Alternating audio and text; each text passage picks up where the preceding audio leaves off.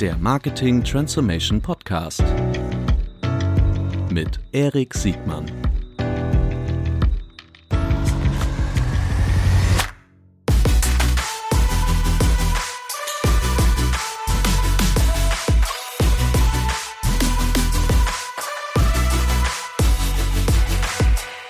Herzlich willkommen zu einer neuen Folge des Marketing Transformation Podcasts. Heute mit Friederike Probert. Herzlich willkommen, Friederike. Herzlichen Dank, Erik. Schön, dass du da bist. Wir haben heute ein super spannendes Thema. Es geht nämlich nicht nur um Marketing, sondern es geht um Marketing, Frauen und Männer. Insbesondere wollen wir heute über Frauen im Allgemeinen und äh, insbesondere auch im Marketing sprechen. Aber bevor wir in dieses super spannende Thema einsteigen, bitte stell dich doch kurz selbst vor. Super, danke. Erstmal vielen Dank, dass ich hier sein darf. Ah, sehr gerne. Vielen Dank für die Einladung. Mein Name ist Friederike Probert. Ich äh, bin Gründerin, Geschäftsführerin von Mission Female. Mission Female ist ein professionelles Netzwerk für Führungsfrauen, branchenübergreifend, deutschlandweit, mittlerweile auch in Österreich und der Schweiz. Das ist aber nicht das, was ich in den letzten 15 Jahren gemacht gemacht habe, sondern mhm. ich komme ursprünglich tatsächlich aus der Technologiebranche. Daher kennen wir uns auch, ne? Daher kennen wir beide uns, genau, aus Gut. dem Digitalmarketing. Ja. Mhm. Was hast du denn in der Technologiebranche gemacht für diejenigen, für die wenigen, die dich noch nicht kennen? Ich habe tatsächlich meine Karriere gestartet in Konzernen bei großen Amerikanern. Äh, damals noch, äh, als es den Running Man gab, bei AOL zum Beispiel, mhm. als man mit einer CD-ROM ins Internet kam und mhm. mit so einem knarrenden 56K-Modem irgendwie online kam. Mhm. Äh, in der Zeit fing es an und bin dann bei Yahoo gewesen, bei Microsoft auch und habe mich dann auf die Start-up-Branche konzentriert und mhm. da auf den Technologiebereich und habe dann Startups wie AppNexus zum Beispiel von den USA nach Zentraleuropa gebracht und dann auch meine eigenen Unternehmen in dem Bereich gegründet. Und äh, ja. Hört sich jetzt heute aus der Perspektive von 2020 schon fast äh, überraschend an, ein Startup wie AppNexus. Ne? Äh, ja. Ich weiß, ehrlich gesagt, ich habe neulich nochmal nachgedacht, auch in der Vorbereitung auf unser Gespräch, wie es AppNexus denn jetzt wohl, wohl so geht. Ist ein bisschen ruhiger geworden, ne, um AppNexus. Ich weiß es ehrlich gesagt nicht. Ja, das, ist, das, ist, das ist ein gutes, gutes Zeichen für die, für die Jüngeren unter uns. AppNexus war eine der größten, teilweise zeitweise der führenden, unabhängigen, also von, von, von Google, äh, Facebook ja. und, und äh, natürlich auch Amazon unabhängigen ja. Plattformen, auf denen äh, im Realtime-Bidding-Verfahren Display-Inventare äh, gehandelt Richtig. wurden. Und die waren ja mit einer WPP-Minderheitsbeteiligung. Genau. Ähm, und das war lange bevor es noch, also ich meine, sonst gibt es auch noch höchstens noch The Trade Desk von den Unabhängigen. genau. Es gibt relativ viele DSP-Anbieter und auch ja. SSP-Anbieter, also mhm. Anbieter von Inventaren und auch dementsprechend mhm. Einkäufer. Und AppNexus war die erste neutrale Plattform, mhm. wo beide Seiten zusammengekommen sind im Bereich automatisierter Medienhandel. Das war sehr, sehr früh damals. Ne? Also das war 2020, ist jetzt auch acht Jahre her. Ja. Ähm, da hatte man den Begriff Real-Time Bidding, Programmatic Advertising noch gar nicht gehört in Europa. Ja. Und äh, den haben wir tatsächlich eingeführt dann im, im, im, europäischen Markt. Du warst hier, äh, hier an der großen Elbstraße in Hamburg. Mhm. Äh, ich weiß nicht, was das, welche, welche Länderverantwortung hattest du da? Deutschland, Österreich, Schweiz, ja. ähm, Osteuropa, aber auch Skandinavien und Niederlande. Ohne jetzt schon zu weit vorgreifen zu wollen, wie viel, wie viele Frauen gab es zu dem Zeitpunkt auf, auf deiner Führungsebene in so einem Tech-Unternehmen wie AppNexus? In den USA, ich würde sagen ungefähr 5 Prozent, auf Europaebene mit dem europäischen Headquarter in London tatsächlich 0 bis 1 Prozent. Mhm. Also eigentlich nur dich. ja, fast. Ja, okay. Also es wurde besser. Ich war einige Jahre dann dort, aber in den Kinderschuhen, als es gerade losging, war ich tatsächlich die einzige Frau, auch innerhalb des Gründerteams. Ne? Also mhm. Brian O'Kelly, Michael Rubenstein mhm. und so weiter.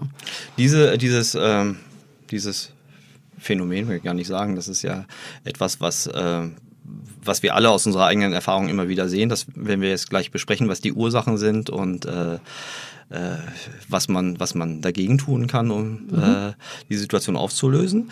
Die, ähm, aber nochmal kurz für, für deine Vita, du bist ja dann mehr oder weniger aus dem nach, nach Orbit, äh, äh ich weiß nicht, wie wie, wie lange Orbit äh, angedauert hat, aber mhm. dann gab es ja so eine Art Zäsur äh, auf deinem Weg und äh, Zäsur. Was, Schön formuliert. Oder? Kann ja, man das, kann man das kann so, man sagen? so sagen? Also für mich, ja. ich war super beeindruckt, als du uns äh, in einem Kollegenkreis dann eröffnet hast, dass du äh, ein Jahr mit dem Wohnwagen um die Welt tingst. Und wie gut, dass du das vor Corona gemacht hast. Ja, absolut. Hättest du gar nicht mehr machen. Nein, wahrscheinlich ja. nicht. Ja, aber da, ich, da war ich, da war ich schwer beeindruckt äh, und ich habe dich auch ein bisschen drum beneidet beneidet. Äh, ja, um den Mut, aber auch die Initiative und die Erfahrung. Das äh, Ja. fand, ich, fand, ich, fand ich außergewöhnlich. Ja. Magst du darüber mal so ein bisschen sprechen? Ja, ich habe es auch tatsächlich keine Sekunde bereut. Also Ja. ich habe ähm, 15 Jahre lang einfach sehr, sehr hart gearbeitet, immer meine Karriere fokussiert, immer zugesehen, dass ich die neueste Expertise habe, dass ich aufsteige, ähm, dass ich auch bekannt werde im Tech-Bereich. Und das war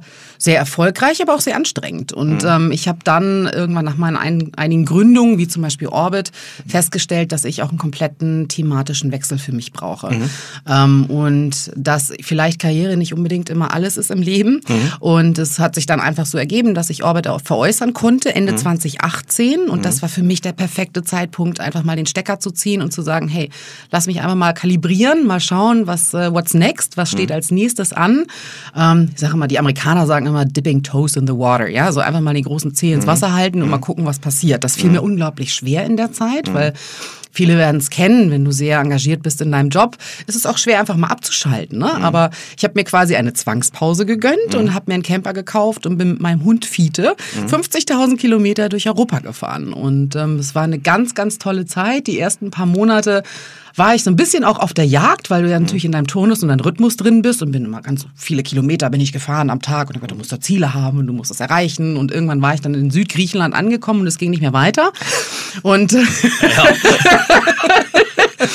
und dann setzte tatsächlich die Ruhephase ein und ähm, so ist ein ganz, ganz toller Prozess entstanden. Also einfach mal mit sich selber zu beschäftigen, einfach Revue passieren zu lassen, was die letzten 15 Jahre passiert ist. Und das war genau der Moment, wo ich auch angefangen habe bei, das hört sich jetzt doof an, aber einsamen Abenden in, am südgriechischen Strand mit Rotwein, habe ich angefangen, äh, mein Buch zu schreiben und habe mir Gedanken gemacht, ähm, woran es eigentlich liegt, dass es nicht nur in der Tech-Branche oder in der Digitalbranche einfach viel zu wenig Führungsfrauen in den Unternehmen gibt. Und das kannst du ja querbeet einfach beobachten, ja, durch sämtliche Branchen, ähm, auch nicht nur deutschlandspezifisch. Und ähm, habe für mich selber Revue passiert, überlegt, was da passiert ist und habe mir meine Gedanken gemacht, meine Thesen aufgestellt, habe das verifiziert mit vielen, vielen tollen Kontakten aus meinem Netzwerk. Und daraus ist dann auch mein Buch entstanden, Mission Female Frauen macht Karriere. Super. Das Buch ist vor sechs Wochen, also ähm, das soll man im Podcast nie sagen, weil so ein Podcast hat ja eine relativ lange Halbwertszeit. äh, wann ist das Buch erschienen? Am 15. Juni 2020. Für die, die auch in fünf Jahren noch einschalten. Wir, genau. wir, nehmen, wir nehmen das heute am 7. August auf. so, aber die, äh, das, äh, und das ist ja nicht, nicht nur das Buch Mission Female, Frauen macht Karriere im Frankfurter Allgemeine Verlag, so jetzt genug zum Jetzt ist genug Sorry. Werbung hier. sondern auch noch ein, ähm, sondern dahinter äh, ist ja auch ein Netzwerk. Ja. Ähm, so, und äh, sag mir doch mal kurz, bevor wir dann äh, über die Inhalte des Buches, sondern aber auch über deine Erfahrungen und Beobachtungen sprechen, was hat es denn mit dem Netzwerk auf sich? Das Netzwerk ist ursprünglich im letzten Jahr entstanden, 2019, als ich dann wiederkam und äh, ich viele Beratungsmandate hatten bei sehr männerdominierten Unternehmen, Agenturen in der Technologieszene, ähm, die gesagt haben, wir würden gerne mehr Frauen haben bei uns auch in den Führungsspitzen. Wir wissen nicht, wie kannst du uns helfen. Und daraufhin habe ich diesen Unternehmen geholfen und auch im Zuge dessen mit der Geschäftsführung, aber auch mit vielen tollen Frauen Gespräche geführt. Und am Ende des Tages kam heraus, dass Frauen zu wenig Zeit auf das Thema Netzwerken investieren. Ähm, häufig sehr viel arbeiten, sich anderweitig engagieren, auch eine andere Infrastruktur um sich herum vielleicht noch zu managen haben als Männer, was am Ende dazu führt, dass die Netto-Tagesarbeitszeit häufig nicht auf das Thema Netzwerken verbracht wird. Und es bestand aus diesen ganzen Gesprächen der ganz konkrete Bedarf, da ein professionelles Netzwerk zu gründen. Und genau das habe ich da mit Mission Female gemacht. Also der Ursprung waren tatsächlich die Beratungsmandate, Gespräche mit vielen Kontakten und Frauen und Männern. Ähm, und daraus ist dann Mission Female als Netzwerk für Führungsfrauen entstanden. Und unser Job ist es, tolle, erfolgreiche Frauen branchenübergreifend zusammenzubringen in unterschiedlichen Formaten. Also wir sind ungefähr 30 Prozent digital unterwegs, haben Peer Talks, haben Change Talks, wir haben Expert Talks, wo wir uns tolle Experten mit dazu holen. Das sind alles digitale Formate. Unser Grundkern ist aber auch, unser Nexus ist tatsächlich das persönliche Zusammenkommen. Ja, und das macht uns aus. Das ist unglaublich wichtig. Und das machen wir in Form von Female Leadership Programmen, Workshops, die wir anbieten, Dinnerveranstaltungen. Wir waren letztes Jahr mit 40 Frauen vier Tage in Marbella, haben Offsite gemacht. Also alles ganz tolle äh, Aktionen, um, um Frauen verbindlich, persönlich zusammenzubringen und dann aber auch konkret zu schauen, und das ist das Wichtige, wie wir uns gegenseitig im Job unterstützen können. Das, glaube das Unterstützungsthema ist, glaube ich, ein ganz zentrales, so wie ich verstanden habe. Ja. Ähm, du sagst immer wieder, äh, sicherlich zu Recht, äh, branchenübergreifend. Im, Im Buch ist mir deutlich geworden, dass äh, insbesondere die, die Gastbeiträge sehr oft von, von, von Frauen sind, die eher dem Online-Marketing oder mindestens dem Marketing äh, so mal zugerechnet werden können. Das ist vermutlich aufgrund deiner, deiner Vorgeschichte und deinem Netzwerk initial entstanden. Richtig, Okay. das ist quasi das Netzwerk, was ich mir über die letzten 15 Jahre aufgebaut habe. Und das sind die Kontakte, auf die ich dann natürlich auch zurückgreife, auf deren Expertisen. Übrigens sind auch Männer mit dabei. Also ich habe ganz viele tolle Männer, die auch Gastbeiträge geschri geschrieben haben fürs Buch. Mir ist auch wichtig, dass wir da einen paritätischen Mix haben. Ich glaube nicht, dass nur Frauen alleine gemeinsam vorankommen, sondern es geht nur gemeinsam. Ja, das glaube ich auch. Die, äh, das habe ich auch schon in den Vorgesprächen. Ich meine, klar, also wir haben ja schon über vieles gesprochen, aber wir haben noch nie so explizit so nur über deine neue Mission äh, da, äh, um, um das Thema äh, Frauen, Macht und Karriere äh, äh, gesprochen. Und die, ich würde gerne mit dir mal was machen, so ein paar sagen wir mal, Erfahrungen die, oder vielleicht auch Vorurteile, die ich habe. Ähm, oh, ich versuche die halbwegs konkret auszuspeichern und du sagst mir richtig oder falsch und äh, wenn richtig, was können wir dagegen tun? Ja? Ich bin gespannt. Also, erstens, ähm, Frauen sind schlecht in der Selbstvermarktung. Ich glaube, Frauen sind grundsätzlich leiser, vielleicht auch anders motiviert, nicht unbedingt extrinsisch motiviert. Und mein ganz, ganz großer Appell ist, dass Frauen lauter werden. Viele Frauen verbringen großartige Leistungen, können stolz auf sich sein, was sie schon erreicht haben. Und das muss einfach auch sehr präsent dann auch in die Welt getragen werden. Das bedeutet, dass man sich auch besser eigenvermarktet, ein ganz professionelles Selbstmarketing betreibt, ähm, sich freiwillig auf Konferenzbühnen setzt ähm, und einfach laut und präsent wird. Das ist ein Ziel, was wir auch bei Mission Female verfolgen. Bevor wir überlegen, wie können wir das noch, also auch wie können Unternehmen das, das, das besser motivieren, dass, dass Frauen die richtige Stimme und das richtige Gewicht irgendwie kriegen, äh, will ich kurz ausführen, was ich mit diesem, mit diesem Urteil meine. Die, äh, man darf natürlich nicht, also das war einmal für, für immer gesagt, dass man darf natürlich niemals generalisieren. Es gibt bestimmt Spitzenfrauen Ja. als Selbstvermarkter. Ich glaube, äh, wir wissen auch, wer das ist. So, äh, klar, weil sie sich gut selbst vermarkten. So, also, was meine ich damit? So aus der, aus der Praxis, mh, ty- typische Situation, mh, wir sind auf der, auf der Kundenseite, irgendeinem Advertiser, der ähm, einen Agenturpitch irgendwie äh, begleitet kriegt von uns und ich sehe äh, auf der Agenturseite die, die, die, die Content-Provider äh, dann gibt's dann einen Redeanteil von einem Alpha-Tierchen. Ähm, und dann gibt's die, die Fachleute unterschiedlicher Art. Und äh, dann gibt's männliche Beiträge und weibliche Beiträge. Und dann kriegst du so danach mit, also auch von der, von der Körpersprache bis zur Selbstwahrnehmung, der Selbstreflexion, aber auch die, also die komplette Kette. Zu oft, dass die, die Kerls im Raum, sagen wir, sich wahnsinnig doll finden, sehr selbstbewusst auch mittelmäßige Inhalte vortragen können, während die weibliche Seite äh, ganz oft, das merkst du, manchmal gucke ich dir und sage mir, Mensch, guck mal, du wirst es doch wissen. Warum, warum antwortest du nicht auf diese Frage? Zweite von rechts. Äh, und das machen die dann ganz leise oder viel zu wenig und lassen sich auch von ihren eigenen Leuten ins Wort fallen. Und ich denke, boah, wenn, wenn das jetzt meine Show wäre, würde ich sagen, so, und jetzt lassen wir nur noch mal Frau XYZ äh, sprechen und hören der nochmal zu. So, aber das, was so schade ist, ist, dass ähm, dieses, ja, ich weiß nicht, ob es eine Frage des Selbstbewusstseins oder Selbstzweifel sind, dass die in meiner Erfahrung noch viel zu häufig vorkommen. Oft sind das die schlausten weiblichen Menschen, diejenigen, die die größten Selbstzweifel haben und deshalb in der Kommunikation viel, viel leiser sind, während ihre männlichen Äquivalente diese Reflexion leider nicht bringen und deshalb auch dumme Inhalte zu laut bringen. Also nochmal, alles, alles sehr verallgemeinert, aber ich glaube, an dem Bild und an, an, deinem, an, deinem, an deinem Nicken merke ich, dass du, dass du diese Situation kennst. Ja, ich kenne solche Situationen aus, aus natürlich den 15, letzten 15 Jahren, ja. Dadurch, dass es Stimmt, so wenig. Tech- Tech-Pitches müssen voll ja, gewesen sein. Ja, absolut, ja. Oder auch Bundesverband Arbeit. Ja, Ach, das wäre irgendwas ja. Bundesverband äh, ja. vom BVDW zum Genau, Beispiel. Ah, richtig. okay. Ähm, auch sehr männerlastig übrigens. Ähm, also, es, es ist schon so, dass wenn ich, ich habe so dieses typische Bild vor mir, ein Konferenztisch, grau, mhm. 20 Männer, drei mhm. Frauen mhm. Ähm, und es wird diskutiert, es wird versucht, eine Lösung zu finden, Pitch zu fahren oder wie mhm. auch immer. Und mir ist auch aufgefallen und ich selber als Frau war das auch, ich war immer mhm. sehr leise. Mhm. Ich glaube, es hat zwei Gründe. Zum einen sind Frauen sehr lösungsorientiert und in sehr männerdominierten Meetings ist Redeanteil Macht. Ja, das ist einfach ein Spiel. Wer mehr redet, hat mehr zu sagen, wird mehr wahrgenommen wahrgenommen, performt besser, mhm. kriegt die besseren Ergebnisse. Und äh, bei Frauen spielt letztendlich die Lösung im Vordergrund. Also wir können tatsächlich sehr konkret formulieren, wir brauchen das und das bis mhm. dann und dann, mhm. Blick wird schon kritisch, mhm.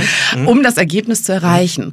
Mhm. Und das ganze politische drumherum, das spielt für Frauen keine große Rolle. Mhm. Ähm, sie wollen es auch gar nicht spielen. Das andere ist, dass du, wenn du schlichtweg unterrepräsentiert bist, fühlt man sich auch einfach manchmal untergebuttert. Ja? Und ich weiß von vielen Frauen, dass sie dann ganz bewusst einfach diesen Kampf gar nicht führen wollen, noch lauter zu werden, ganz bewusst in solchen Meetings, um auffallen zu dürfen. Ja? ja. Ähm, und viele Frauen sind auch einfach genervt von solchen typischen Männerrunden, weil es nicht vorangeht. Ja? ja? Und weil sie selber auch bei diesem Spiel gar nicht mitspielen wollen, sondern sie wollen die Ergebnisse erzielen und wollen sehr konkret schauen, was müssen wir mhm. denn jetzt tun ja, in diesem Meeting. Das ist aber für das Thema Macht und Karriere vermutlich dann kein Selbstläufer. Ne? Inwiefern? Naja, wenn du sagst, okay, ich will dieses Spiel nicht spielen, auf ja. der anderen Seite gibt es dieses Unternehmen. Jetzt könnte man sagen, äh, ich versuche das ganze Unternehmen zu verändern. Ja. Das äh, ist eine sehr lange Mission. Ja. Äh, oder ich äh, suche mir ein anderes Unternehmen, ja. aber sehr häufig gibt es nicht so viele andere Unternehmen, wo es wirklich ja. substanziell, also nicht, nicht graduell, sondern wirklich substanziell anders ist. Ja. Ähm, und ich glaube, das, was wir ja auch beide häufig beobachten, ist, dass dann Frauen diesen Karriereweg gar nicht so sehr verfolgen und mhm. teilweise auch die Wechselbarrieren zum Beispiel ins Private dann ja. unabhängig von familiärer Situation ja. dann auch attraktiver ja. aussehen. Ich glaube grundsätzlich, die Lösung für das Problem ist einfach mit, ich sag mal, mit charmanter Brachialgewalt mehr Frauen mhm. an den Tisch zu bringen, mhm. um dieses Ungleichgewicht auch aufzulösen. Wäre das, eine Wäre das eine Empfehlung, die du geben würdest? Ja, ich denke schon. Ich glaube, es würde Männern als auch Frauen gut tun, mhm. ähm, einfach eine paritätische Verteilung schon am Tisch zu haben und es mhm. würde auch der Meetingkultur sehr gut tun. Ja? Bist du eine, eine, eine Anhängerin der Quote? Einer Quote? Der Quote ich denke, meine. wir brauchen die Quote, mhm. in Anführungszeichen leider. Mhm. Ähm, ich glaube, es gibt viele tolle Frauen, die die Chance haben, Karriere zu machen, aber einfach immer wieder an die gläserne Decke kommen und einfach die Chancen nicht haben und die Möglichkeit haben, wirklich in die Top-Ebenen aufzusteigen und es ihnen schwerer gemacht wird. Und ich glaube, wir müssen dort tatsächlich über eine Quotenregelung einfach diesen Sprung schaffen, mehr Frauen mit charmanter Brachialgewalt mhm. äh, an den Tisch zu bekommen, damit mhm. sie sich dort beweisen können. Keine Frau, auch übrigens im Mission Female Netzwerk, will natürlich dafür wahrgenommen werden, dass sie als Frau an einem Entscheidungstisch sitzt, weil sie über eine Quote reingekommen ist. Quotenfrau. Richtig. Mhm. Aber wir wissen alle, dass wir in den nächsten Jahren diese Quote wahrscheinlich erst einmal brauchen werden, mhm. um auch einfach diese Hürde nehmen zu können. Mhm ich könnte jetzt noch stundenlang allein über dieses Thema mit dir, ja. mit dir, mit dir sprechen, ob es nicht nur noch vielleicht eventuell noch Motivations- und Anreizmodelle gibt, äh, ja. äh, dass du, also für die weibliche Seite. Ja. Ähm, ich mache nochmal äh, ein, eine, eine ja. wir versuchen nochmal eine, eine These zu formulieren. Die ähm, in, gerade in MINT-Berufen, also auch, würde ja auch das komplette Marketing, insbesondere Digitalmarketing äh, mit, mit abdecken, ist die sehr wahrscheinlich substanzielle Pay Gap mhm. äh, zwischen Männern und Frauen auch eine resultierende aufgrund der mhm. weniger ausgeprägten Verhandlungshärte, die Frauen an den Tag legen. Mhm. Nicht nur im MINT-Bereich, überall mhm. ähm, ist das tatsächlich ein Phänomen, dass Frauen im Schnitt 20, 30 Prozent weniger verdienen als ihre männlichen Kollegen. Mhm. Männer und Frauen starten am Anfang der Karriere relativ gleich. Und das ändert sich erst in den ersten fünf bis acht Jahren. Mhm. Ähm, und das ist genau die entscheidende Phase, wo sich auch für Frauen und Männer Karrieren entscheiden. Ja, mhm. also geht es weiter nach oben ähm, oder geht es vielleicht einen Seitenweg oder geht es vielleicht auch wieder runter. Es gibt mhm. ja unterschiedliche Möglichkeiten. Fakt ist, und das ist auch meine persönliche Erfahrung, dass Frauen in der Regel weniger laut sind, was auch einen Gehaltsanpassung angeht. Ja. Gehaltserhöhung zum Beispiel. Und das führt dazu, dass viele männliche Kollegen ihre, die Frauen dann auch überholen, was ja. das Gehalt angeht.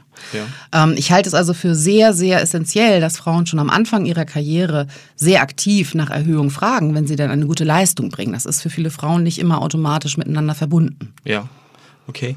Die, ähm Äh, ich finde dieses Argument, hm, ich verstehe das Argument insbesondere jetzt zum Beispiel im Niedriglohnsektor, ne, Mhm. wo auch äh, viele der, der Arbeitnehmerinnen und Arbeitnehmer äh, eine ganz andere Ausbildung oder, oder vielleicht gar keine Ausbildung haben, ein viel höheres Abhängigkeitsverhältnis innerhalb einer Branche haben. Ähm, da, also da würde ich niemals sagen, oh Gott, die verhandeln einfach nicht gut genug. Ne? Das, äh, das, das wäre total unangemessen, finde ich. Aber in den Bereichen, wo wir ja ein, ein Fachkräftemängel haben, äh, da kann ich mir so nicht vorstellen, dass es wirklich eine Diskriminierung gibt, dass ich als Arbeitgeber, als böser männlicher Arbeitgeber dann wirklich darauf verzichte, meine, meine Kapazitäten nicht wirklich aufzubauen, nur um einfach nur ein bisschen weniger zu zahlen. Äh, das macht aus meiner Sicht überhaupt keinen Sinn, weil gerade zum Beispiel auch, also ich weiß nicht, wie gut die, wie valide diese Information ist, aber äh, ich meine, irgendwo mal gelesen zu haben, dass auch die Wechselwahrscheinlichkeit von, von Frauen viel geringer ist als die von Männern. Äh, vermutlich aus den gleichen Gründen, ne? Sicherheit, weniger Kampf, äh, so die ähm, so, und äh, das wäre ja eigentlich ein Grund, Frauen im, im Sinne von Bindung wirklich adäquat zu zahlen und nicht das auszunutzen. Absolut, also es ist auch unsere Forderung. Ja? Also es muss eine gleiche Bezahlung erfolgen für die gleiche Arbeit. Ja? Aber ich habe auch in meinem Buch zum Beispiel, es ist ja sehr praktisch aufgebaut und auch mit sehr persönlichen Stories aus meiner Erfahrung. Und äh, es gab eine Situation in einem amerikanischen Konzern, wo ich mehrere Jahre war und ich mit Kollegen auf gleicher Ebene denselben Job gemacht habe. Und einer erzählte mir im Brausebrand bei der Weihnachtsfeier, was sein Gehalt ist. Und das war mal eben das Doppelte von dem, was ich verdient habe. Und ähm, das war für mich ein Moment, Ja. der wirklich die Augen geöffnet hat. Ja. Ja. Und ich bin dann damals auch zu meinem Chef und habe gesagt, pass mal auf. Ich habe natürlich nicht gesagt, dass ich wusste, was die Kollegen verdienen, aber Ja. ich dachte, pass mal auf, ich leiste das und das und ich glaube, es ist angebracht, dass ich jetzt XY verdiene. Ja. Ähm, bin damit kläglich gescheitert und bin dann einfach auf äh, neue Jobsuche gegangen und habe einfach dann das Doppelte gefordert. Und es hat funktioniert. Aber ich glaube, also die Quintessenz dieser Geschichte ist, dass man transparente Benchmarks auch setzen sollte als Unternehmen. Dieses ganze Gemauschel, da keiner darf darüber sprechen, was der andere verdient. Ich halte das nicht für förderlich, gerade was die Equalisierung des Gender Pay Gaps angeht. Ja? Ähm, und ich glaube, man sollte in gewissen anonymisierten Hürden, sollte man dafür sorgen, dass Gehälter auch transparent dargestellt werden auf unterschiedlichen Berufsfeldern, Berufsgruppen und Jobs. Das würde auch schon mal insbesondere Frauen helfen, sich besser zu orientieren und einzuordnen. Ja, das Ne? stimmt. Das bringt aber nichts, wenn die Frauen diese Information nicht nutzen, um dann beim nächsten, bei der nächsten Verhandlung auch wirklich äh, auch Muskeln spielen zu lassen. ne? Genau, Und, da bin äh, ich total bei dir. Auch da wieder bitte laut werden. Ja, also wir müssen uns darüber bewusst sein, dass wir einen guten Job machen, dass wir Leistung erbringen und dass das auch kompensiert werden muss und dass das auch mit Gehaltserhöhung einhergehen muss. Und das muss auch aktiv eingefordert werden. Und das ist tatsächlich ein Bereich, wo viele Frauen noch dran arbeiten können. Mhm, Okay. Nächste These. Frauen sind untereinander innerhalb einer, einer Unternehmensgemeinschaft nicht ausreichend supportive. Ich würde sagen, supportive innerhalb, wenn es ums Netzwer Netzwerken geht. Ne? Also gerade wenn das sozusagen das, wie auch bei Mission Female, es gibt ja auch noch andere Netzwerke, das sind Frauen, die das Ja. bewusst tun. Ich weiß, kann da nicht beurteilen, wie, wie, wie gut oder schlecht sie das dann in ihren eigenen Unternehmen machen. Aber äh, zu oft sehe ich, dass wenn Männer mehr oder weniger grundlos loyal zueinander sind, dass Frauen sich zu oft, also vielleicht nicht gleich ein Bein stellen, aber sich auch nicht ausreichend protegieren. Du sprichst das nur die eine Phänomen an. Äh, Caroline Kebekus hat das ähm, sehr humorvoll in einer NDR-Talkshow vor einigen Monaten auch ähm, Wie, sehr, hieß, wie heißt das Phänomen? nur die eine Phänomen, ähm, dass Frauen, also es fängt schon im Mädchenalter an, Ja. häufig damit aufwachsen, miteinander konkurrieren zu müssen. Ja, Ähm, also da wird sich um die Backförmchen gehauen, während halt die Jungs einfach zusammen spielen. Und äh, die Caroline Kebekus, die ich unglaublich großartig finde, hat es über das Maria-Krippenspiel schon im Kindergarten ganz humorvoll dargestellt. Also es gibt bei Maria immer nur eine Darstellerin, aber es gibt unglaublich viele Nebendarsteller, die dann auch meistens männlich besetzt sind. Und alle kämpfen darum, die Maria sein zu dürfen. Und das setzt sich einfach auch während der Karriere fort. Und wir sehen das auch heute schon im Top-Management, dass wir wenig Änderung haben. Wenn wir uns anschauen, wie Medien erfolgreiche Frauen darstellen, ist es immer die eine. Ja, also die Frauen werden in eine Sonderrolle katapultiert, weil es unglaublich besonders ist, dass da auf einmal eine Frau an der Konzernspitze steht. Und ich appelliere wirklich dafür, dass Medien auch neutraler berichten müssen, weil am Ende des Tages geht es um die wirtschaftliche Leistung und nicht ums Geschlecht. Ja, das dürfen wir nicht vergessen. Und ich glaube, dass die Darstellung von Frauen in den Medien absolut kontraproduktiv ist ähm, und nicht unbedingt hilfreich erfolgreich ist, weil, wie gesagt, wir eine Sonderrolle für diese Frauen kreieren.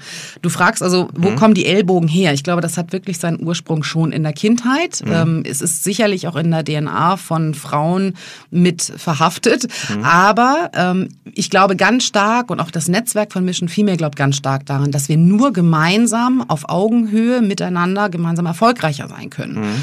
Und ähm, was ich auch ganz spannend finde, ist das Phänomen der Queen Bees. Also das, mhm. ich finde es ja auch witzig, dass man da mittlerweile professionelle Begriffe für findet. Ja. ja?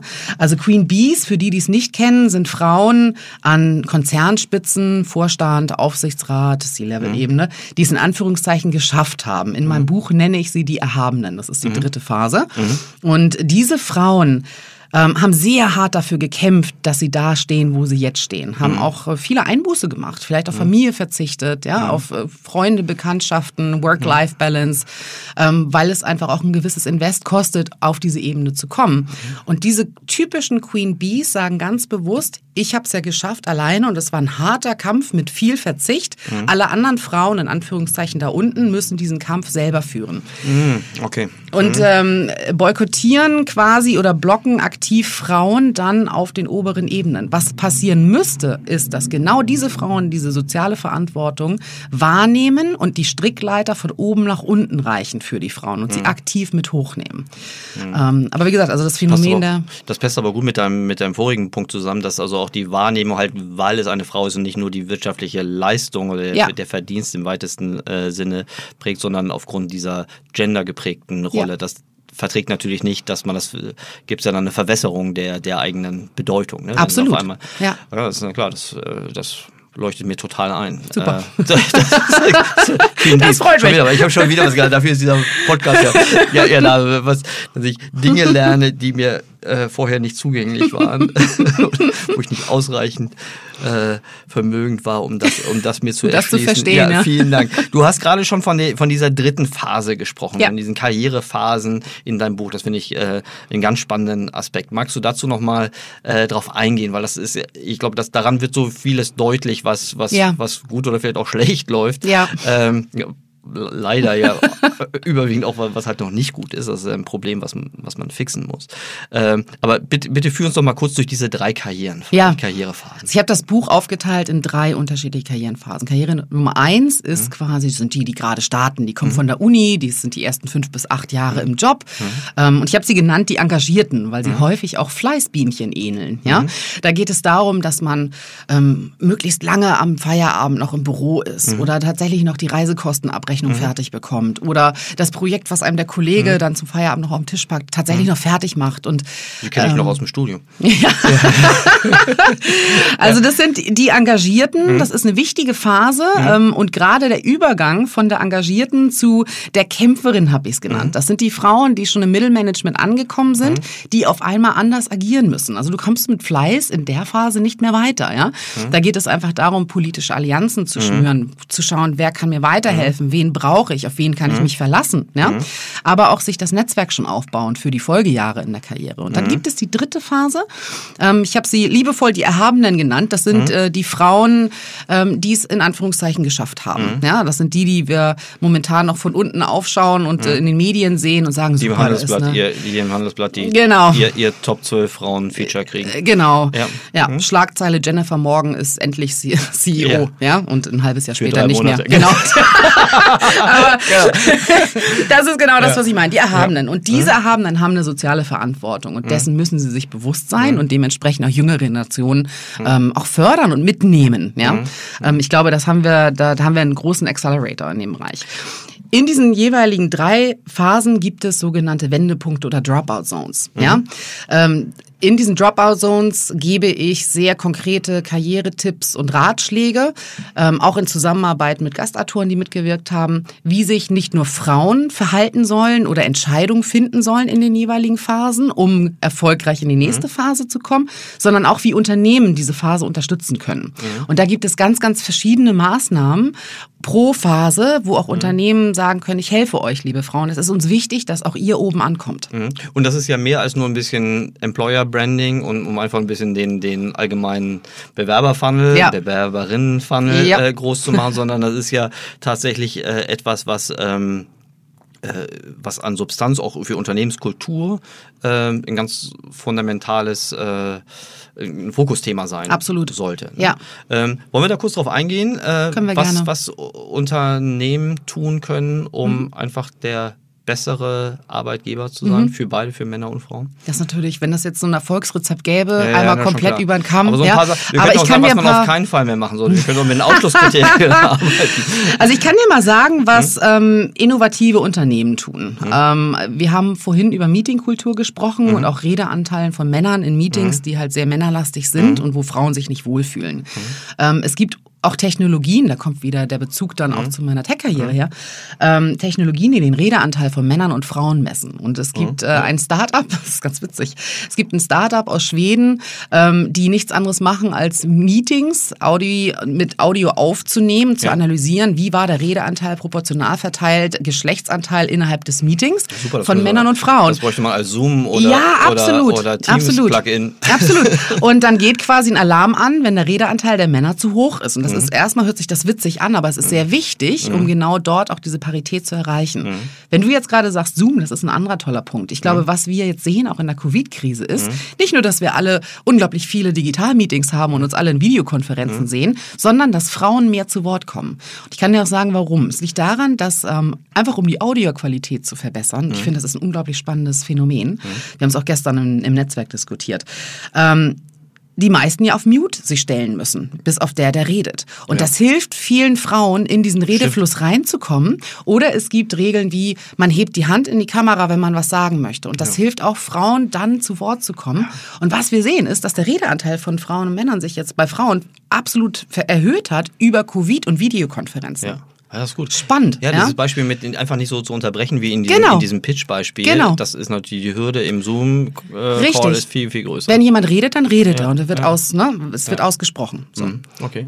Die, ähm, so, aber was, was, ähm, also das war, das war ein Punkt, Mhm. äh, die Gesprächs, auf die, auf die Gesprächsanteile zu achten, mit Technologie oder einfach durch Bewusstsein oder Mhm. Ja. eine Stoppuhr. Ja. Eine, eine gute, eine gute Zum Stoppuhr. Beispiel, ja. die gute alte Stoppuhr kann auch funktionieren. Ja, ja. Wichtig ist, dass das Unternehmen und vor allem, und das ist ein ganz anderer wichtiger Punkt, die Geschäftsführung dahinter steht und wirklich Veränderungen erwirken will. Mhm. Ich, hab, ich sehe immer wieder, dass ähm, Diversity, Inklusion, das Fördern von Frauen bis auf die Führungsebene auch häufig Social Washing sind. Ja, also machen wir uns nichts vor, es kann auch eine Marketingmaßnahme, sind wir Mhm. Ja, beim klar. Thema, Ja. ja, sein für Unternehmen, indem sie sich positiv nach außen darstellen. Man sieht aber sehr schnell, wenn man in die Strukturen reinschaut, welche Unternehmen es ernst meinen und welche nicht. Die, die es ernst meinen, ist das absolute Commitment von der Geschäftsführung, von der oberen Führungsebene mit dabei. Und wo man, kannst, du, kannst du so Beispiele nennen? Dass, du hast ja viele in deiner Beratungstätigkeit auch viele Unternehmen dann äh, nicht nur von außen, sondern auch von innen gesehen. Aber Ja. hast du dann schon irgendwie so, so, ein- so ein Frühwarnsystem entwickelt, wo du dann feststellen kannst, oh, die meinen es ernst oder die wollen einfach nur Social Washing Ja, machen? also gefährlich wird es natürlich, wenn es heißt, also mein Mitbewerber macht hier auch was mit diesem Frauenkram. Oh ja, ja okay. Aber gut, also auch schon Ja. gehört, ja. Ja. Oder ähm, was ich auch schon erlebt habe, ist ähm, im Agenturbereich, dass ich ähm, angefragt wurde, weil einfach Budgets, Etats von Mhm. einer Agentur zur anderen gewandert sind, weil auf Entscheiderebene, auf Kundenseite Mhm. auf einmal Frauen waren. Was natürlich für uns ein positives Zeichen ist, Mhm. aber sie sich nicht angesprochen haben, gefühlt haben über eine meistens durchaus nur männlich besetzte Geschäftsführung in Mhm. der Agentur. Und sie konnten sich damit nicht mehr identifizieren. Und da sind gerade in der Vergangenheit sehr große Etats und Budgets von rechts nach links gewandert, Mhm. aufgrund der Tatsache, dass Entscheiderinnen, die auf dem Budget sitzen, sich einfach nicht identifizieren können mit einer sehr männlichen Kultur. Mhm. Und dann wird es gefährlich. Da gehen bei mir die Alarmglocken an, wenn ich angerufen werde und das heißt, ich habe hier unglaublich viel Geld verloren, weil ich jetzt keine Frau in der Geschäftsführung habe. Grundsätzlich ja sehr löblich, aber die falsche Motivation. Ja, genau. Also so, genau das, äh, das Minimalkriterium. Genau. So, die, ähm, die intrinsisch motivierten, was, was, was, was bringen die mit? Also, oder was in deren, was, was, was hast du, hast du irgendwie ein Muster erkennen können, was so Initialzündungen gibt, sich dem Thema zu nähern? Oder nicht nur zu nähern, sondern dann auch aktiv zu werden. Nähern ist, ist einfach, Ja. aber äh, um dann auch wirklich initiativ zu, zu werden, was, was ist so der, der Sparking Point? die Zündung der Rakete ist immer bei den jeweiligen Entscheidern. Ja, mhm. ob sie es verstanden haben, wirklich verinnerlicht haben und auch ehrlich und ernst meinen. Mhm. Häufig haben diese Entscheider und Entscheiderinnen Erfahrungen gemacht mit homogen aufgesetzten Teams. Wenn es mhm. gerade in Krisenzeiten wie Corona darum geht, auch innovative äh, Wege zu gehen und mhm. auch einfach zu schauen, wie gehe ich mit einfach nicht standardisierten Mustern um, wie mhm. kann ich mein Unternehmen voranbringen, mhm. hilft es nicht, wenn du einen Raum hast mit Menschen, die alle gleich alt sind, alle gleich aussehen, denselben Anzug tragen, diese dieselbe Historie mhm. haben und auf demselben Golfplatz sind, mhm. sondern du brauchst unterschiedliche Meinungen. Und damit meine ich nicht nur Frauen und Männer, sondern mhm. jung und alt, unterschiedliche Herkünfte, weil nur so kannst du das Konglomerat, was du ja brauchst für eine gute Entscheidungsfindung, mhm. auch besser bewerten können. Das heißt mhm. also, je mehr Meinung, unterschiedliche Perspektiven, desto besser mhm. für die Entscheidungsfindung, desto besser für das Unternehmen. Und häufig sind solche Unternehmen, die mich beauftragen und auf mich zukommen, die, die gerade in irgendeiner Form von einer Krise stecken und sehen, dass sie als homogene Zusammensetzung nicht mehr weiterkommen. Mhm. Ich habe ja, das ist ja so wieder ne, Panel of One, deshalb möchte ich das nicht als, als gegebene Wahrheit irgendwie verkaufen. Ja, absolut. Ich habe immer so den Eindruck, dass so häufige Initiativen, warum sich dem Thema Frauen gewidmet wird, also zwei Dinge. A ist der Druck von außen, mhm. über den können wir gleich auch nochmal sprechen. Mhm. Ne? Du bist relativ schnell ähm, angreifbar, egal ob zu Recht oder zu Unrecht, mhm. äh, wenn deine, deine, deine, die, die Geschlechterquote einfach ein großes Ungleichgewicht hat. Mhm. Witzigerweise immer nur in eine Richtung. Ne? Es mhm. gibt jetzt wenig Angriffe, wenn du praktisch in überwiegend weiblich besetzten, äh, aber klar, das ist ja auch die Ausnahme. So, die, also A, die, die Angriffe von außen, aber auch ähm, die Schlacht um die Talente. Mhm. Und das ist ja, ähm, das ist ja schon lange ein ganz großes Thema. Äh, da kannst du dir überlegen, über, über, über Migration äh, das Ganze zu lösen. Ne? In, den, in der ersten Dotcom-Welle haben wir, äh, haben wir sehr stark nach Indien geguckt und jetzt haben wir gedacht, Mensch, guck mal, wir haben ja mittlerweile auch wirklich top ausgebildete weibliche Fachkräfte. Wir müssen die halt nur praktisch ja. ins Boot holen und dann innerhalb des Bootes dann auch wirklich ähm, auf die Brücke lassen. Ja? Nach, nach, nach und nach so. Ähm, aber das kann ich auch verstehen verstehen. Du sagst ja auch, ne, das muss einen wirtschaftlichen Anreiz haben ja. und so äh, sehe ich dann so, dass dann noch viele Initiativen dann darum gehen, a, erstmal die Kultur transparent zu machen, aber dann auch zum Beispiel so Themen, die auch schon vor Corona dis diskutiert werden, zum Beispiel flexiblere Arbeitszeiten. Das Thema äh, Homeoffice war ja schon immer schwierig, war aber auch eine ganze Zeit in meiner Wahrnehmung etwas, was ausschließlich eher einer mittleren bis unteren Führungsebene vorbehalten war. Also gerade dort, wo es um Netzwerken und Macht ging, mhm. da ist ja keiner ins Homeoffice gegangen dauerhaft. Also es sei denn, war irgendwie unangreifbar. Aber sonst, Stichwort Präsenz. Du ja, Präsenz, genau. Ja. So, ne? Also mhm. deshalb klar, ne, wenn jemand im Callcenter arbeitet und mhm. der kann das auch aus von zu Hause machen, dann super. Aber da das, das hilft dir nicht auf deinem Karrierepfad. Ja. Äh, das waren, oder, oder Kinderbetreuung, das ist, glaube ich, auch so, so ein Thema, was ewig lang diskutiert wurde. Und ich, also ich konnte jetzt noch nicht erkennen, ob die Unternehmen, die wirklich eine tolle Kinderbetreuung hatten, auch wirklich äh, den besseren Zugang, auch es gerade im, im, auch im oberen äh, Hierarchiesegment auch wirklich viel bereitet mhm. haben. Aber gibt es da, gibt's da irgendwelche Rezepte, die sehr wahrscheinlicher irgendwie funktionieren? Also außer diese Platten, die ich jetzt genannt habe, mit flexiblen Arbeitszeiten und äh, Homeoffice und Kinderbetreuung? Ich finde es, ich finde es immer sehr pauschalisiert zu sagen, Frauen haben bessere Karrierechancen, wenn sie von zu Hause aus arbeiten dürfen. Ich finde, das ist das wollte, ich, das wollte ich auch gar nicht gesagt haben. Ich wollte nur gesagt haben, dass es das gab oder ja, immer noch gibt. Das wird auch aktuell sehr heiß diskutiert, gerade ja. aufgrund der Covid-Pandemie. Ja. Ähm, und wir einfach die Situation haben, dass Frauen als auch Männer häufiger zu Hause bleiben. Ja. Und ähm, es ist gerade auch in den Medien so gedreht worden, dass Frauen jetzt genau jetzt die besseren Karrierechancen haben, weil mhm. sie endlich flexiblere Arbeitszeiten haben und endlich zu Hause auch von zu Hause aus arbeiten dürfen, weil sie dann mehr Zeit haben für die Kinderbetreuung. Das finde ich ganz, ganz never, schwierig. Never. Ja? Also da würde, ähm, ich, da würde, ich, aber richtig viel dagegen setzen. Ja, genau. Ich, absolut, da bin ich bei dir. Hat. Also, es, es hat den Frauen geholfen. Am Ende des Tages sage ich aber Augen auf bei der Partnerwahl. Ja? ja beide Männer okay, als auch ja, Frauen sind beide genau. zu Hause. Ja, genau. Und wenn die Frau diejenige ist, die Chefin ist, die Kindergärtnerin ist, die Lehrerin ist und ähm, den Haushalt nebenbei schmeißt, dann läuft da bei der Partnerwahl was und falsch. Die ja? Kinder zu Hause bespielt. Ja, genau, ja. richtig. Und ähm, ich bin mir, ich bin mir ziemlich sicher, dass es nicht unbedingt ähm, im Unternehmenskontext nur gilt, sondern ja. auch tatsächlich ins Familiäre dann reingeht. Ja? Mhm. Ähm, also insofern, ich glaube schon, dass Frauen über diese Krise jetzt bessere Chancen haben. Auch dieser Stichpunkt, dass wir mehr zu Wort kommen, ne? Mhm. zum Beispiel, dass wir andere Kommunikationskultur mhm. haben, Meetingkultur haben und auch, dass Frauen deutlich sichtbarer werden jetzt mhm. in der Krise. Das sehe ich wirklich. Aber am Ende des Tages ähm, höre ich auch von vielen Frauen, dass wir eine Rolle rückwärts machen. Ja? Also, dass wir weiterhin natürlich unseren Job machen müssen, aber wie gesagt, über diese ganzen Homeoffice-Regelungen einfach viel mehr Aufgaben vor uns haben. Ja? Wir sagen immer, Frauen hört auf, die Hemden eurer Männer zu bügeln, auch im Homeoffice. Ja? Das gehört halt einfach auch dazu, ja. dass man dann die Partnerwahl entsprechend auch bestimmt, wenn man Karriere machen will. Mhm. Wir haben gerade äh, am Anfang schon bei den Thesen über, über das Thema Lautstärke von Frauen gesprochen. Mir mhm. geht es um das Eigenmarketing von Frauen. Mhm. Ist etwas, was wir, ich habe gerade gesprochen, wie du machst dich auch angreifbar. Ich habe diese Erfahrung auch schon gemacht, äh, egal ob im Podcast oder wir sind ja auch gemeinsam in einem, in einem Gremium, wo wir regelmäßig äh, gemeinsam über, über Speaker, äh, Speakerinnen nachdenken. Und ähm, also ich mache die Erfahrung, dass äh, Frauen sich deutlich mehr schwer tun zu reden auf einer größeren Bühne oder im Podcast und darüber hinaus auch noch, äh, was es dem Veranstalter als auch dem Organisator, äh, sagen wir mal, auch nicht leichter macht, ist eine höhere Absagequote haben. Mhm. Ne, und das haben wir jetzt hier bei unserer gemeinsamen Veranstaltung, können wir sagen, ne, auf der D3Con.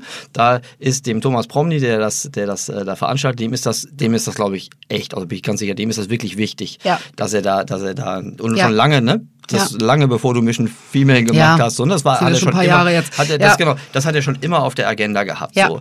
Und boah, wie viel Prozent unserer Zeit haben wir nur über dieses Frauenthema gesprochen? Ja. Und wenn wir sie dann hatten, dann nee, ich will nicht, ich kann nicht, ich darf nicht. Äh, und äh, am Tag selbst Absage, ja, das Panel XY ist jetzt doch ohne Frau ja. Ne? Ja. Du kennst das. Und ich habe das im Podcast genauso. Und nach außen siehst du, und hier unsere Freunde von den Rockstars haben das Thema genauso. Mhm, so, mhm. so, und du siehst natürlich dann als, als, ähm, als Host, doof aus, ja. ähm, weil keiner sieht, wie viel du die Mühe gegeben hast. Ja. Äh, mal, also hier stelle ich mich auch wahnsinnig dumm an. Das ja. kann, nein, also nein, natürlich nicht.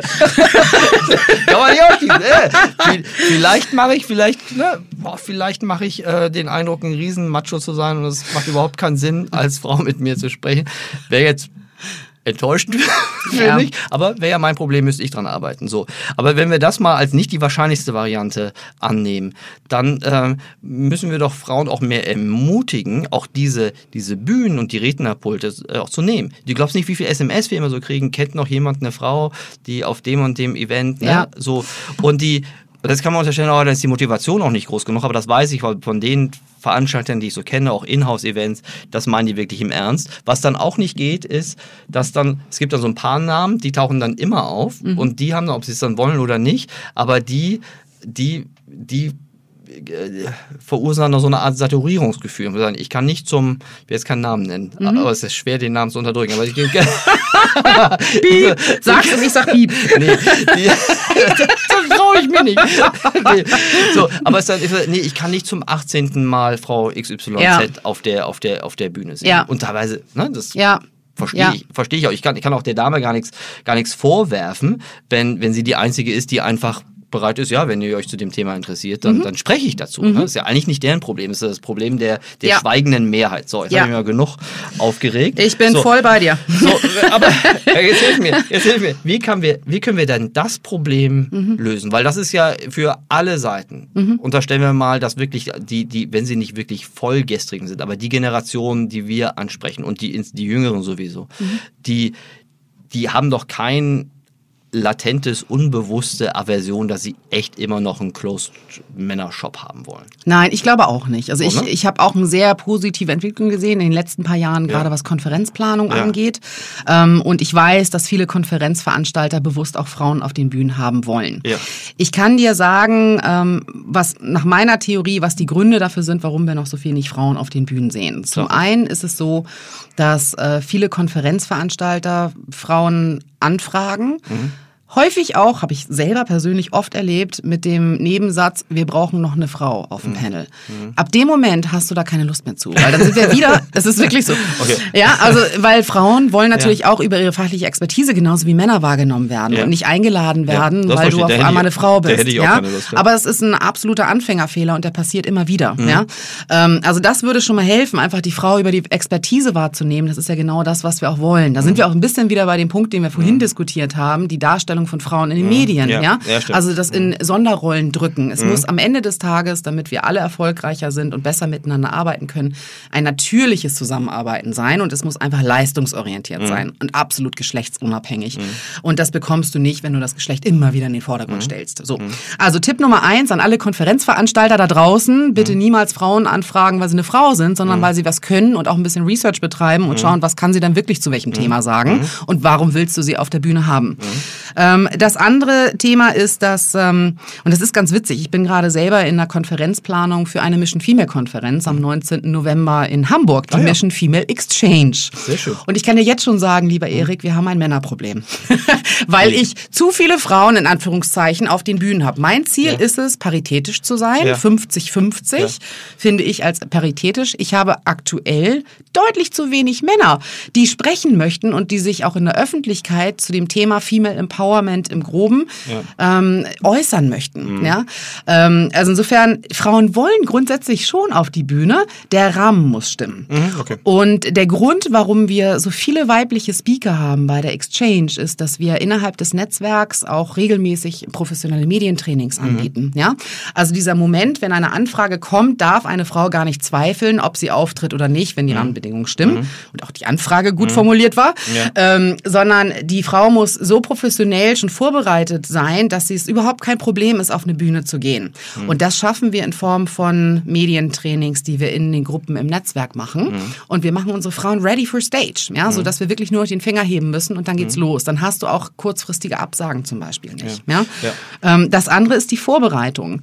Ähm, Frauen tendieren dazu, wieder Stichwort auch lösungsorientiert, sehr faktenorientiert, ähm, eine bessere, genauere Vorbereitung zu bekommen. Es reicht häufig nicht nur auf der Bühne zu sitzen und den Fame mitzunehmen, sondern sie wollen natürlich dann auch die Inhaltlich, Vorbereitung ja, inhaltlich haben. Und das passiert häufig auch zu wenig. Ja? Ähm, also das sind tatsächlich meine Tipps. Ähm, sucht euch die Frauen, die gut ausgebildet sind, die Expertise haben schon auf den Bühnen, geht sie wirklich nur fachlich an und macht die Vorbereitung richtig, dann klappt das auch mit den Frauen. Großartig. Die, ähm, da klappt das aber immer. Ja, schön. Die, ähm, wir, wir kommen so langsam äh, zum Ende. Gibt es noch etwas, was du, wir haben jetzt über die, über die Konferenzveranstalter, Arbeitgeber gesprochen, aber wenn du jetzt der, ich stelle mir jetzt eine, eine, eine gute Bekannte oder vielleicht auch eine Mitarbeiterin bei mir im Unternehmen vor, die alle diese Kriterien erfüllt, über die wir so ge gesprochen haben. Also eigentlich schlauer, nicht so laut. Ähm, äh, jetzt mal abgesehen davon, dass ich als Arbeitgeber vielleicht auch wahnsinnig viel falsch mache. So, aber das wollen wir nicht nochmal wiederholen. Die, ähm, aber wenn du so, so, so zwei bis drei Tipps äh, einer dir nicht bekannten 27-jährigen, gut ausgebildeten und wirklich gut erfahrenen Young Professional äh, mitgeben würdest, was, was wären die? Forderungen klar zu formulieren, deutlich zu machen und auch einfach dafür zu sorgen, dass das, was man leistet, kompensiert wird. Das, Da sind wir auf dem Gebiet der monetären Anreize. Ähm, ansonsten glaube ich auch, dass Frauen eine hohe intrinsische Motivation haben und auch einfach tolle Projekte machen wollen, die sie selber weitertreiben, aber auch die für sie Sinn machen und Spaß machen. Ja, das darf man auch nicht vergessen. Und insofern genau diese Projekte auch aktiv einfordern. Also quasi auf einer intrinsischen und extrinsischen Ebene ähm, zusehen, dass man das bekommt, was einem auch zusteht. Mhm. Super. Großartig. Das ist eigentlich ein perfektes Schlusswort. Wir haben ja aber hier noch ein, das, das Abschlussthema ist die Frage nach dem, wie hältst du dein Wissen frisch? Nach die Wissensfrage. Uh, ja, ähm, über Gespräche tatsächlich. Also äh, gerade innerhalb des Netzwerks haben wir auch regelmäßig Expert Talks, wo wir uns im Bereich Marketing, Digitalmarketing, ganz unterschiedliche Themenbereiche auffrischen, Experten reinholen und dann über den Dialog unser gegenseitiges Wissen auffrischen, auf denselben Stand bringen. Großartig. Und ich kann noch ergänzen, Wissen aufbauen, auch durchs Lesen, insbesondere apropos Lesen. Nochmal den Titel deines, deines Buches, Mission Female, Frauen machten Karriere. Ein, wie ich finde, sehr gut äh, strukturiertes, ähm, angenehm zu lesen, ohne dass es, ähm, ohne, manchmal ist es ja so, wird ja so, sagen wir mal, das Angenehme hat dann den Preis, dass die, vielleicht die Tiefe nicht da ist, aber ich fand das, äh, ich habe ich gesagt, noch nicht alles gelesen, aber die Kapitel, die ich mir rausgepickt habe, die fand ich äh, erstens gut verständlich, aber auch vom, vom Tiefgang und von der Glaubwürdigkeit. Äh, also äh, das sind ja auch also überwiegend deine Texte, aber auch äh, die, die Gastbeiträge fand ich mhm. wirklich einen sehr schönen Mix. Also kann ich nur mit gutem Gewissen empfehlen. Vielen noch, Dank. Das haben wir doch, noch, jetzt haben wir doch noch, jetzt haben wir doch noch einen Werbeblock gemacht. Großartig. Liebe Friederike, ganz herzlichen Dank für deine Zeit. Es hat mir wahnsinnig viel Spaß gemacht. Ich habe megamäßig viel gelernt. Super. Über über die Situation, ehrlich gesagt auch ein bisschen über mich selbst. Klasse. so soll es sein. so, ähm, ich danke dir ganz herzlich und ich wünsche, wünsche dir, aber auch deinem, deinem Netzwerk äh, einen, einen richtig großen Erfolg. Ich danke dir von Herzen. Danke, Erik. Super.